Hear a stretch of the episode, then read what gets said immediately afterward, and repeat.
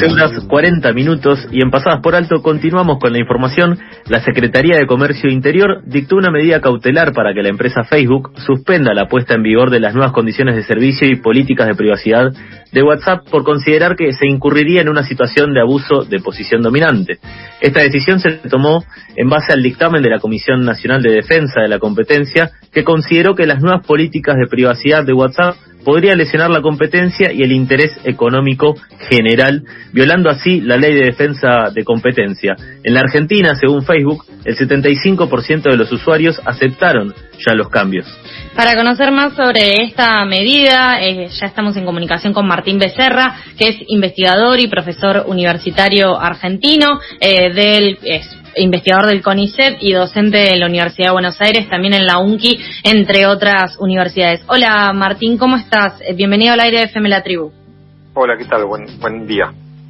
Eh, Martín, según la nota que, pudimos ver que publicaste en el diario por esta, esta medida que se tomó eh, por estas nuevas políticas de WhatsApp, eh, esta aplicación tiene una penetración que supera el 80% de los teléfonos móviles y concentra el 95% del mercado en el país. Entonces, ahí se nos viene la pregunta, ¿por qué es posible que se dé esta situación de concentración y recién ahora se intervenga desde el Estado y qué implica esta cautelar de la Secretaría de Comercio Interior.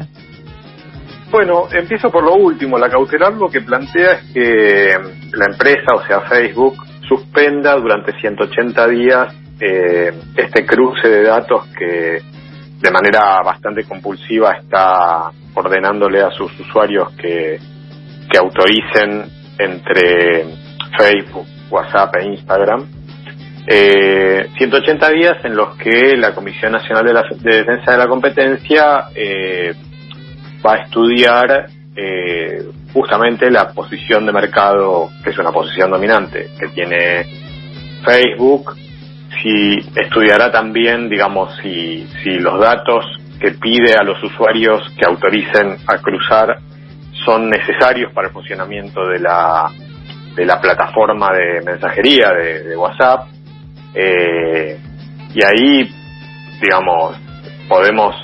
ya anticipar que no, que no es necesario, no son imprescindibles para el funcionamiento del servicio de mensajería. Lo que plantea Facebook, desde la perspectiva de Facebook, es que, eh, bueno, ese servicio de mensajería es gratuito, obviamente cuando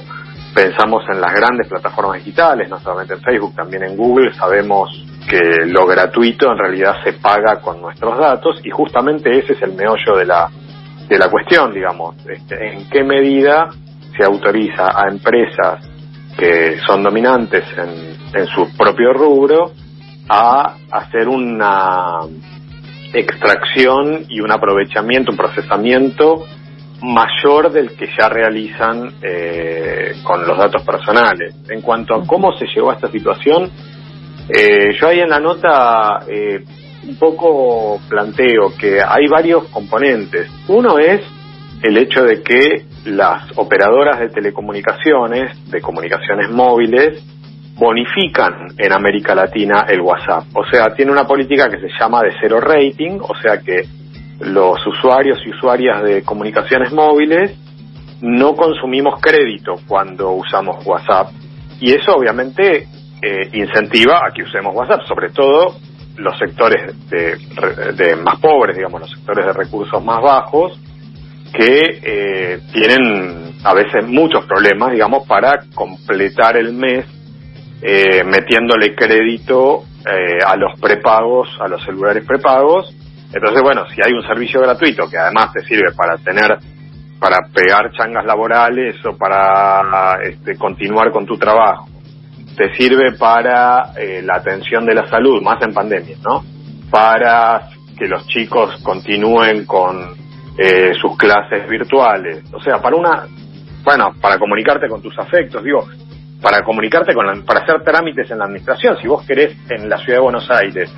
este, hisoparte o, o testearte por coronavirus, tenés que tener WhatsApp. No sirve que tengas Signal o Telegram, digamos, tenés que tener WhatsApp. Entonces, a lo que voy es que eso, eh, digamos, eh, incentiva a que los usuarios de WhatsApp sean un público masivo como lo son. Entonces, eh, yo creo sí que la reacción, no solo eh, en la Argentina, esto lo planteo más integralmente, porque la reacción a este último cambio de, política de WhatsApp eh, ha sido una reacción mundial, desde India, Brasil, Alemania, o sea, entonces a mí me parece que es una reacción que un poco lo que busca no, no es una reacción del todo acorde para mí, eh, para mí, ah, según mi opinión,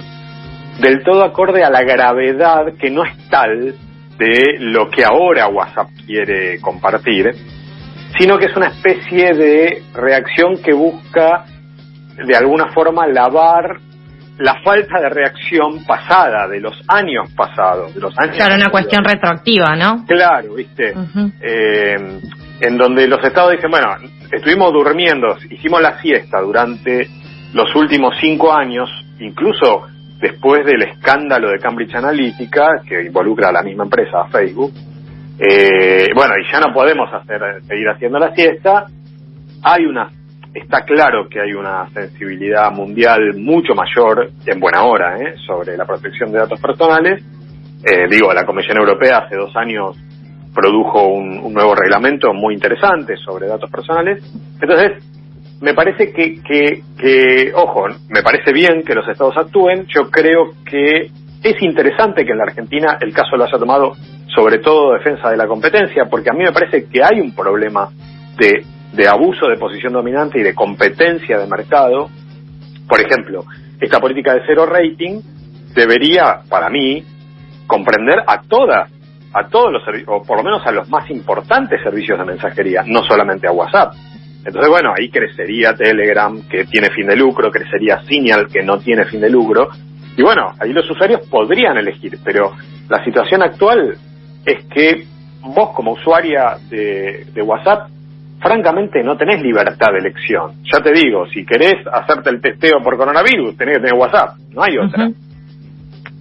Sí, y esta, esta asimetría también que, que mencionás y que se da con, con que, por ejemplo, las empresas de telecomunicaciones eh, te brindan eh, gratuitamente la, la aplicación de WhatsApp y quienes consiguen un celular con datos en Argentina tienen el WhatsApp ya para, para utilizarlo. Eso no estaría beneficiando a una empresa por sobre otras, digamos. Tampoco la solución a no aceptar las políticas y estas modificaciones que realiza WhatsApp, que realiza Facebook en WhatsApp, sería, por ejemplo, mudarnos todos a Telegram, ¿no? Porque es una situación más estructural. Claro. Exactamente. Mira, cuando WhatsApp, cuando, mejor dicho, Facebook comunica el cambio de política, hubo una reacción en todo el mundo, un poco voluntarista, a mi modo de ver, que era mudémonos a Signal, mudémonos a Telegram, etcétera. Macanudo, o sea, obviamente este, cada quien es libre de, elegir la plataforma que quiera, pero eh, mejor dicho, lo que acabo de decir es una suerte de, consigna, porque en realidad no somos libres de elegir la, plataforma que queremos, por lo que yo decía antes, eh, pero en fin, digamos, es, es una expresión, eso, voluntarista. en los hechos no hubo tal impacto en eh, la masividad de WhatsApp, que tiene más de 2.000 usuarios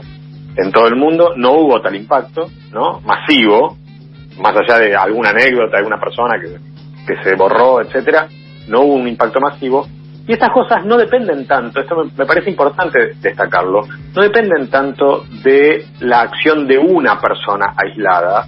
sino que dependen de política. Por eso me parece interesante que en este caso el Estado argentino, pero también, ojo, Colombia, o sea, otros países también han, reaccionado. Me parece interesante porque ellos sí pueden mover el amperímetro. Eh, un, usuario individual no mueve el amperímetro de, de, de, Facebook, de WhatsApp, ¿viste? No es borrémonos. Digo, eh, yo ya no uso Facebook, pero pero Mark Zuckerberg no está preocupado porque vos o porque yo nos, no demos de baja del servicio. el, el, el tema es más estructural y obviamente lo estructural depende en parte del comportamiento individual, pero tiene que ver más con política. Yo creo que personalmente, por ejemplo, yo acepté el, cambio de,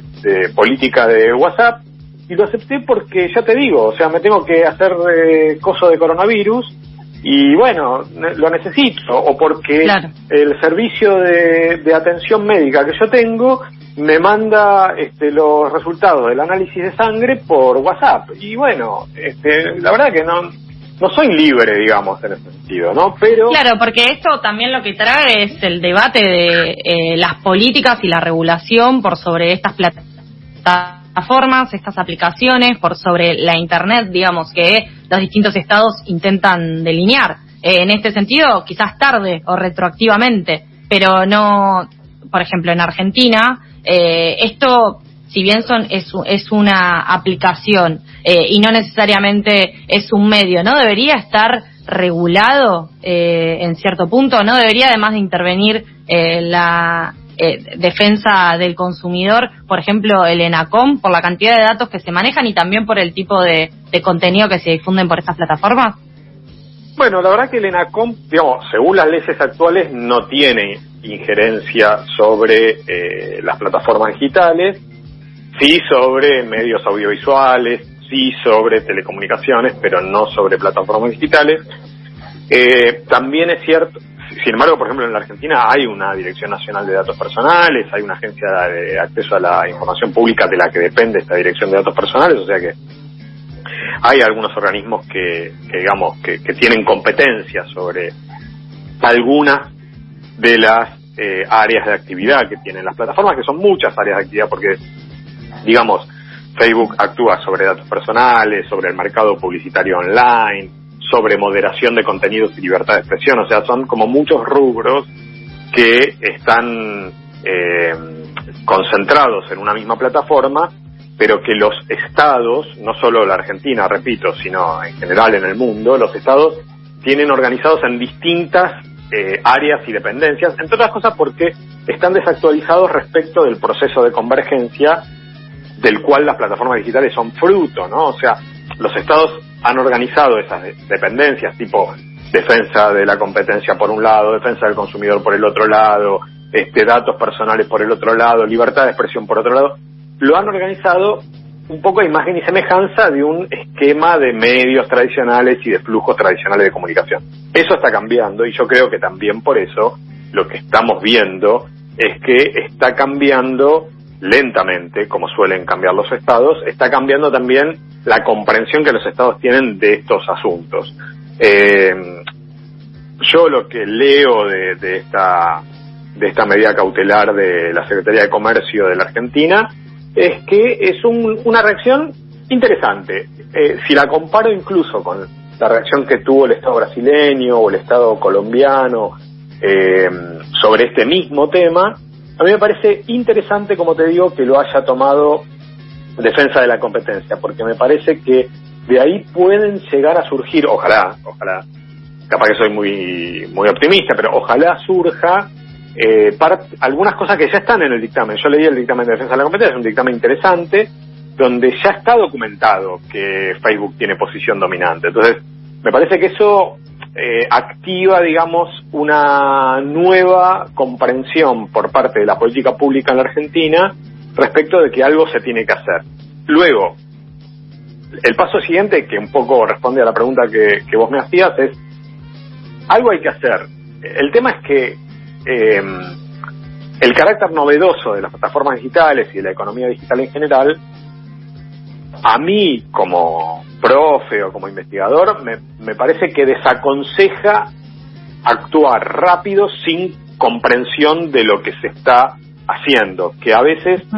podría ser una tendencia, ¿no? Decir, bueno, regulemos esto ya. Bueno, sí, guarda porque te podés cargar a la libertad de expresión en el medio. Digamos, eh, WhatsApp, así como tiene eh,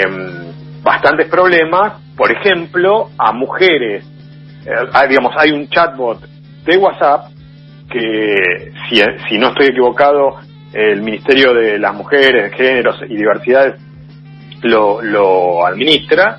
que sirve para eh, denunciar casos de violencia doméstica, ¿no? Eh, o sea, de violencia de género en el, en el ámbito doméstico, a, eso, a eso voy. Entonces, eh,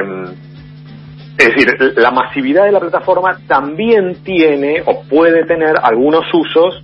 que desde la política pública son importantes porque te sirven para, bueno, eh, revertir o, para detener situaciones eh, de, de, hostigamiento, eh, por ejemplo, por temas de género, pero podría ser también por razones laborales, por otros motivos, ¿no? ¿Qué tal, Martín? Carlos te habla. ¿Qué tal? Eh, algunos de los riesgos del manejo indiscriminado de, bueno de datos puede ser desinformación o difusión de fake news, pero también está la vulneración de derechos como la manipulación electoral, grooming, troleo, discursos de odio, que incluso eh, se tratan de proteger con otras leyes. Este tipo de cuestiones podrían regularse también si se avanza con una nueva ley de, convergencia. Bueno, sí, pero lo que eso es lo que les decía. O sea, acá yo lo que veo es de alguna forma una, una paradoja de muchos, de muchos partidos políticos, muchos dirigentes políticos y de muchos dirigentes sociales también. Em, y también de muchos colegas, ¿no? Que es que, por una parte, queremos, y está muy bien, minimizar la extracción, el uso, la comercialización, el tratamiento, el procesamiento de datos personales de miles de millones de personas. Queremos minimizarlo, o sea, que eso sea lo mínimo necesario. Ok, estoy de acuerdo con esto. Pero al mismo tiempo se le pide a las plataformas que crucen los datos personales para eh, atenuar discursos de odio, por ejemplo. Bueno, las dos cosas juntas se entiende que es paradójico, porque, digamos, si vos sos la empresa, decís, che, pero vos me estabas pidiendo que no almacene datos personales y ahora me pedís que identifique a trolls que están, este, qué sé yo, no sé, hostigando o acosando a determinados grupos vulnerables de la sociedad. Pero yo ya no tengo los datos que me, que me permitirían identificar esos trolls porque vos me pediste que borre esos datos. Entonces, a, lo que voy es que eh, son dos demandas que en apariencia son legítimas en ambos casos, pero guarda porque una va a contramano de la otra. Entonces, eh, ya, ya, sé que es una muletilla que usamos un poco como chiste en el, en el mundo universitario, que es esto, es más complejo, pero la verdad es que esto es más complejo. O sea, no se resuelve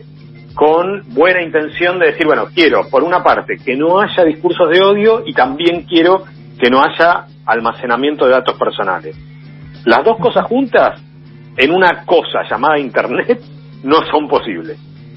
Quien dice esto es Martín Becerra, él es docente universitario, investigador, especialista en medios y telecomunicaciones. Martín, eh, también esta, esta conversación un poco nos hace pensar en, bueno, existe una alerta de la sociedad o del gobierno nacional actualmente sobre el uso indiscriminado de datos o esta posición dominante de una empresa, en este caso es Facebook, WhatsApp, eh, pero a su vez, al mismo tiempo, podemos llegar a pensar que el Estado también maneja datos y que también maneja datos eh, con, con, sus eh, estructuras y con sus reglas. Por ejemplo, con todo lo que fue la pandemia, que generó nuevos planteos acerca de la privacidad y del uso de datos, que es con eh, la aplicación del Ministerio de Salud, la aplicación Cuidar, que es obligatoria para ingresar y circular por el país, pero que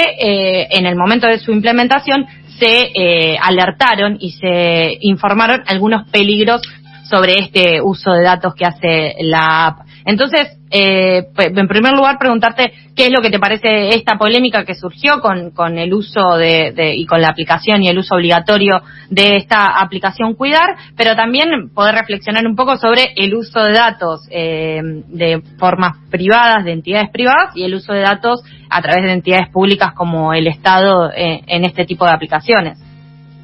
Sí, bueno, en, en este caso, con esta pregunta, yo tengo que hacer una especie de, descargo por posible conflicto de interés porque yo asesoro a la Secretaría de Innovación Pública eh, que, eh, bueno, e, está involucrada eh, en el desarrollo de este sistema Cuidar del cual surge esta aplicación, dicho esto, y, como asesoro a la Secretaría de Innovación Pública, tengo bastante conocimiento de cómo fue todo el proceso de cuando estalla la pandemia, de adopción, de construcción primero de esta herramienta, de este dispositivo, y luego cómo fue modificándose a pedido de muchas de las organizaciones de este, defensa de datos personales, de privacidad y de incluso, digamos, de, de, este, de atención a la salud. A mí me parece que, que el hecho de, que la, digamos, eh, la gravedad de la pandemia, eh, obviamente, eh, implica que las estrategias de cuidado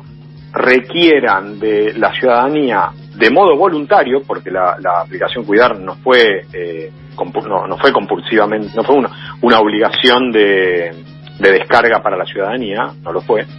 que de modo voluntario quieran compartir con el Estado parte de, por ejemplo, eh, el, el autotest de, de, salud al principio, estoy hablando al principio del año 2020, eh, para que el Estado administre estrategias de prevención. Eh, a mí me parece que eso es lícito. Obviamente soy consciente de que es opinable lo que estoy diciendo y fue muy discutido además, pero es lícito. Mientras, siempre y cuando el Estado garantice la mayor anonimización posible de la base de datos, el resguardo de la misma, etcétera, todo lo cual el Estado argentino lo fue garantizando a lo largo de los, del primer semestre de pandemia durante el año pasado. Y, me consta que hubo respuestas en este sentido a organizaciones, por ejemplo, Amnistía Internacional, Argentina, etc. Eh, dicho esto, a mí me parece que es distinta, distinto el almacenamiento de datos personales por parte del Estado eh, en un gobierno democrático, en un Estado democrático, digamos, con, garantías y, de parte de la ciudadanía, que, que, lo haga una corporación privada que no tiene las obligaciones que sí tiene el Estado en el tratamiento de esos datos. Entonces, eh, digamos, el Estado en ese sentido tiene la obligación de rendir cuentas periódicas de transparencia, de acceso a la información que no tiene una empresa privada y por eso me parece que en la situación de pandemia hay algo para decir al respecto. O sea que, digamos, no estamos hablando de que están de que hay un estado orwelliano que almacena tus datos en una situación de, entre comillas, normalidad. Acá estamos hablando de un estado que, eh, como todos los estados, ¿no? En el medio de la pandemia, trata de generar estrategias de cuidado, identificar casos y contagios para hacer el seguimiento de esos casos y contagios, me parece que es, forma parte de las estrategias de salud pública. Digamos, eh, no sé cómo el Estado puede hacer estrategias de salud pública si se reprime a sí mismo el conocimiento y la atención de los contagios que existen, ¿no? Sí, igualmente también eh, está bueno hacer esta diferencia porque si no se entiende como que los datos son todos una nube gigante, pero en el caso del manejo del Estado también uno como ciudadano puede ir y hacer un pedido de acceso a la información pública sabe, y poder de algún punto acceder a qué tipo de manejo se hace y, y hay otro tipo de contrato que con una empresa que realmente esto, como lo que decías al principio eh, WhatsApp, Google y un montón de aplicaciones se venden como gratis, pero bien sabemos, o está bueno también eh, poner sobre la mesa, que cuando estas aplicaciones se venden como gratis, lo que está como moneda de cambio son los datos de uno que están circulando. Eh, con respecto a, todo lo que venimos hablando también, y, y si pensamos en concentración, es difícil no pensar en las grandes empresas de telecomunicaciones eh, que cada vez tienen más concentración y que incluso eh, el último intento de regular por parte del Estado a, a, estas empresas fue el DNU que declaró el año pasado servicio esencial a las telecomunicaciones, pero que este año incluso la justicia federal dispuso una medida cautelar a favor eh, de, que el Telecom Argentina y suspendió estos los artículos principales de este DNU. Entonces, en ese sentido, volviendo al debate de la concentración, ¿es posible, eh, o el Estado tiene movimientos, tiene posibilidades de acceder, de, de abordar esta desigualdad para poder beneficiarnos a nosotros como usuarios y consumidores? ¿Cuáles son los peligros principales que, que implica una concentración como la que podemos ver con las empresas de telecomunicaciones y, que, que digamos que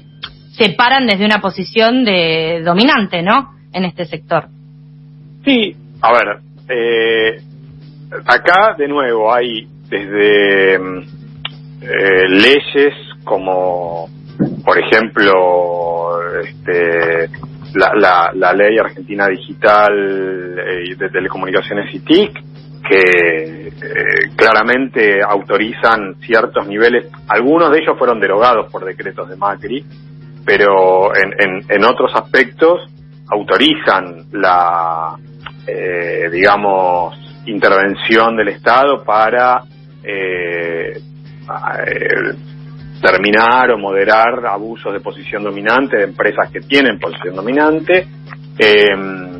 hay algunas cosas que el Estado hace que uno puede considerar que no son suficientes, es posible.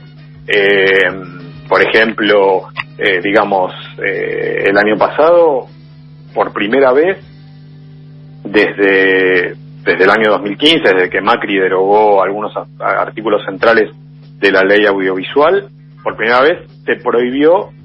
la paquetización de señales en el mercado mayorista de medios por parte de operadores que ahora, por un decreto de Macri, son operadores TIC, como son los cableoperadores, eh, para evitar obviamente el abuso de posición dominante ahí, pero claro, es un, segmento de mercado. Eh, en cuanto a los precios de las telecomunicaciones, bueno, eh, esto es un poco lo que se está dirimiendo ahora con, con esta medida cautelar, que, que, yo creo que era previsible que, que, el Grupo Clarín, mejor dicho, que, el, Telecom, que, cuyos accionistas mayoritarios son los del Grupo Clarín, obtuviera, porque siempre han tenido cámaras federales que fueron muy solidarias con los intereses de los accionistas de Clarín eh, y, esta vez lo han lo han refritado. De hecho, el, fallo de cámara eh, es realmente, y esto es muy sugestivo, muy parecido a la demanda de Telecom. O sea, casi son los mismos argumentos. O sea, eh, entonces era previsible que esto ocurriera. Yo creo que probablemente haya por parte del Estado y de las organizaciones políticas y sociales que están comprometidas, digamos, con un país menos desigual, que haya que eh, pensar en algún debate en el Congreso sobre esta cuestión, o sea, para darle la legitimidad que posiblemente, eh, va, que posiblemente no, la legitimidad que un DNU no tiene, eh, y que obviamente sea solidario con una parte fundamental de una sociedad cuyo 42% vive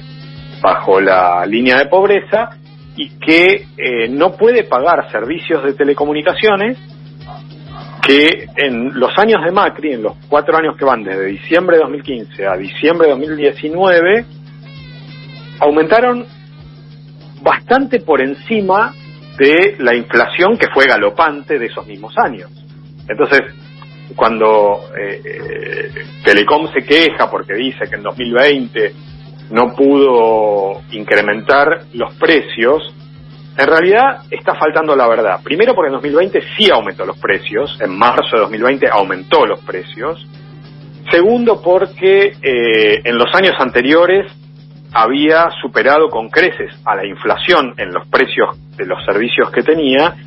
Tercero porque por esos precios es que tenemos en parte la brecha digital y de acceso a las comunicaciones que tenemos. Cuarto, porque con esa brecha digital y con el 42% de la población en, bajo la línea de pobreza, es difícil que el negocio de ellos crezca, o sea que incluso desde una perspectiva mercantil es errada la estrategia que tienen. Este, quinto, porque han obtenido mayores ganancias en 2020 que en algunos de los años anteriores eh, sus accionistas, quiero decir, eh, repartiendo dividendos eh, de un modo que, es muy llamativo en plena pandemia, o sea, ellos ganaron mientras el 90% de la población argentina perdió. entonces, a mí me parece que, que, sí, que coincido con el sentido de tu pregunta, es importante la política pública al respecto. como investigador no dejo de constatar que cuando la política pública quiere corregir, moderar, ni siquiera revertir, sino moderar eh, el, el abuso de posición dominante en el sector de las comunicaciones, encuentra muchos obstáculos económicos, estructurales, judiciales y políticos, porque obviamente este grupo tiene aliados políticos que hacen de voceros constantes de, de los intereses de sus accionistas, pero cuando el Estado, por ejemplo en manos de Macri, quiso profundizar la concentración y el abuso de posición dominante, nadie se quejó de que lo hiciera por decreto. O sea, nadie objetó que eso no tuviera legitimidad de una ley. Entonces, yo creo que, estas cuestiones eh, eh, nos, muestran de manera bastante cristalina el, doble estándar que tiene en muchos casos el Poder Judicial y algunos políticos sobre estas cuestiones. Martín, te agradecemos un montón que nos hayas prestado estos minutos para poder conversar sobre esta situación a partir de la cautelar que se hizo desde la Secretaría de Comercio, pero siempre es interesante poder hablar eh, sobre esto que parece tan ajeno, pero que tiene tanto que ver con, con lo que uno hace cotidianamente en, en distintas en distintas plataformas y, con la acción también de cada uno de, los usuarios. Eh, podríamos seguir hablando, pero nos quedamos sin tiempo, así que te agradecemos mucho, te mandamos un fuerte abrazo y ante cualquier novedad nuevamente te volveremos a molestar. Muchas gracias. Por favor, gracias a ustedes.